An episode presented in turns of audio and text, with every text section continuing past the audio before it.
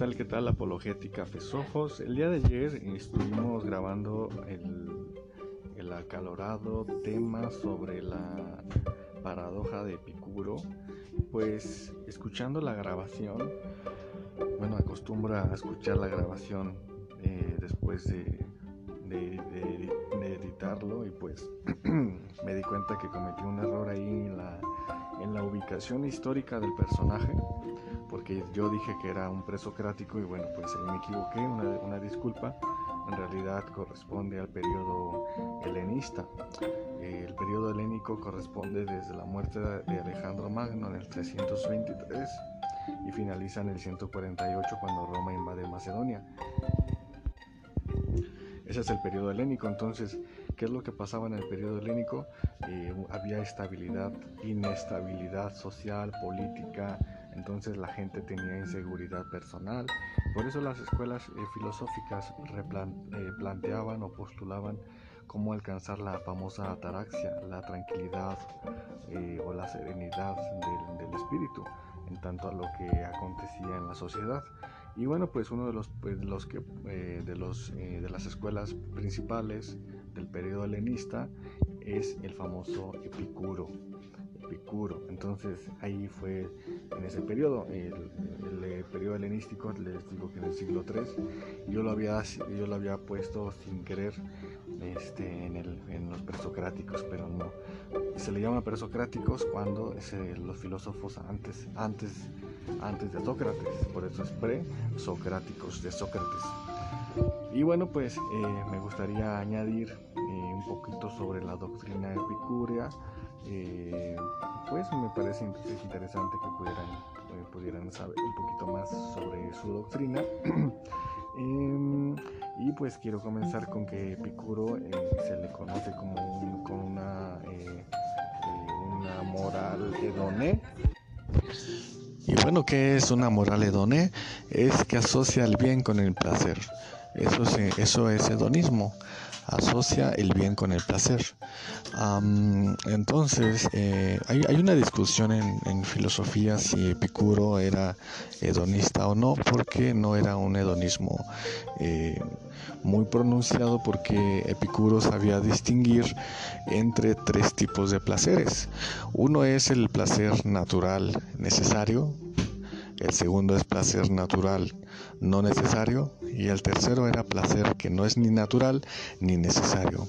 Él trataba de promover o postular la eliminación de estos dos últimos para quedarse con solamente el placer natural necesario. Eh, se malentiende cuando hablan cuando hablan de que Em, Epicuro era hedonista o que em, cuando, cuando la gente escucha asociar el bien con el placer, pues eh, Epicuro no, no se refería al placer como nosotros lo entendemos, sino más bien a la felicidad necesaria o la felicidad que produce lo básico. Uno de, sus famosos eh, escritos o algo que me viene a la mente ahorita es cuando él dice que el hombre verdadera, verdaderamente es feliz cuando eh, tiene agua y pan para comer. Nos damos cuenta de eh, que solamente la felicidad del hombre la alcanza cuando está contento, satisfecho con lo natural y con lo necesario. Un ejemplo de hedonismo que no es, no es natural, que no es natural ni necesario, por ejemplo, pues asociar el bien con el placer que produce, que produce el dinero o ser millonario, porque la pérdida del dinero pues produciría un efecto adverso o fatal que cuando no, no, no haya tenido tanto dinero. es un ejemplo. Entonces me parece interesante, pues el hedonismo de Epicuro, pues es, es atractivo, ¿no? Y algunos filósofos consideran que Epicuro eh, es la introducción o es fuertemente influenciado hacia el, el cristianismo o que el cristianismo es, fue influenciado por el hedonismo o por el epicureísmo aunque bien el hedonismo no es propio de eh, del cristianismo, eh, no creo que el cristianismo, al tener frases como estar contentos con los que tenemos, el apóstol Pablo dice algo similar, similar ¿no? que estemos contentos con lo que tenemos. Mientras tengamos sustento y abrigo, estemos contentos contento con ello. No quiere decir que el cristianismo se, se reduzca a una doctrina epicúrea. Eh, podemos ver personajes en el Antiguo Testamento que, eh, que, estaban, que estaban en condiciones de, lo necesario y que eran eran este que nunca renegaron, ¿no? El ejemplo de, de, Job, por ejemplo, el ejemplo de Abraham cuando salió de Ur, salió sin nada y no salió quejándose. entonces, este el apóstol Pablo, por supuesto, ¿no? Sé vivir, sé vivir en, escasez, sé vivir en, en, riqueza. Entonces, pues, eh, sí vemos un hedonismo en, el cristianismo, pero no, no, creo que eh, haya sido el marco detonador, pues, la influencia de, Epicuro. Ah, porque ya hay registros anteriores en los profetas, como ya lo expliqué. Y en cuanto a la física de Epicuro, él consideraba que la física o la realidad solamente consistía en átomos, átomos y espacio. La teoría atómica, que no es de Epicuro, eh, pero que es fuertemente influenciada por Demócrito, este personaje que eh, sistematizó eh, la doctrina de su maestro, que no recuerdo su nombre, em, se basa en una discusión anterior entre eh, Parménides y Heráclito porque eh, Parménides decía que todo vuelve a ser lo mismo, es decir, que un caballo siempre va a ser caballo y eh, ah, no cambian.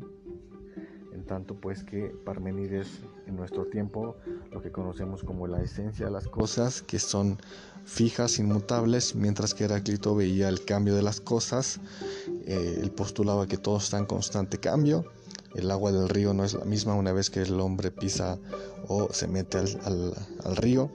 Entonces esa, esa disyuntiva entre Parménides y Heráclito eh, dio origen a la teoría atómica eh, sistematizada por Demócrito en el que pues lo único que, que ambos tenían razones pero mientras uno veía eh, las afecciones de la sustancia el otro veía la esencia de la sustancia o en lo que sería en medicina el genotipo con el fenotipo, ¿no? Entonces, o em,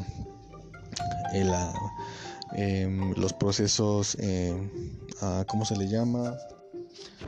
Los procesos morf, eh, eh, la, la morfología, los procesos morfológicos. Así es, morfología, mientras que eh, Heráclito veía la sustancia. Eh, o la esencia de las cosas.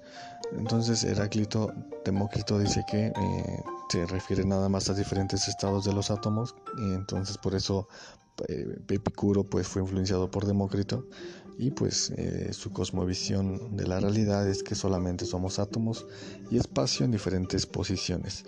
Ah, con esa propia teoría de, la física epicúrea eh, pudimos haber destruido su paradoja porque eh, la concepción del bien y del mal no puede ser si solamente somos átomos que se mueven aleatoriamente. Eh, ¿A qué me refiero? Si, por ejemplo, un delincuente, pues que, que quien delinque o quien asalta o quien secuestra, pues simplemente puede aludir a que, pues, pues yo que solamente son los átomos que tengo en mi cuerpo que se mueven aleatoriamente y que me hacen hacer, hacer o ser tal cosa. Entonces, malamente que ayer no se me, no, recordé eh, su física, me parece que sí la, la comenté muy superficial pero pues eh, pudimos haber destrozado o pudimos haber este, eh, abordado la eliminación de su propia paradoja con su propia concepción en la física de la realidad. Entonces esto fue pues un poquito sobre Epicuro, una de, de las principales escuelas helenísticas. Y bueno, pues esto es fe más conocimiento, apologética, fesofos.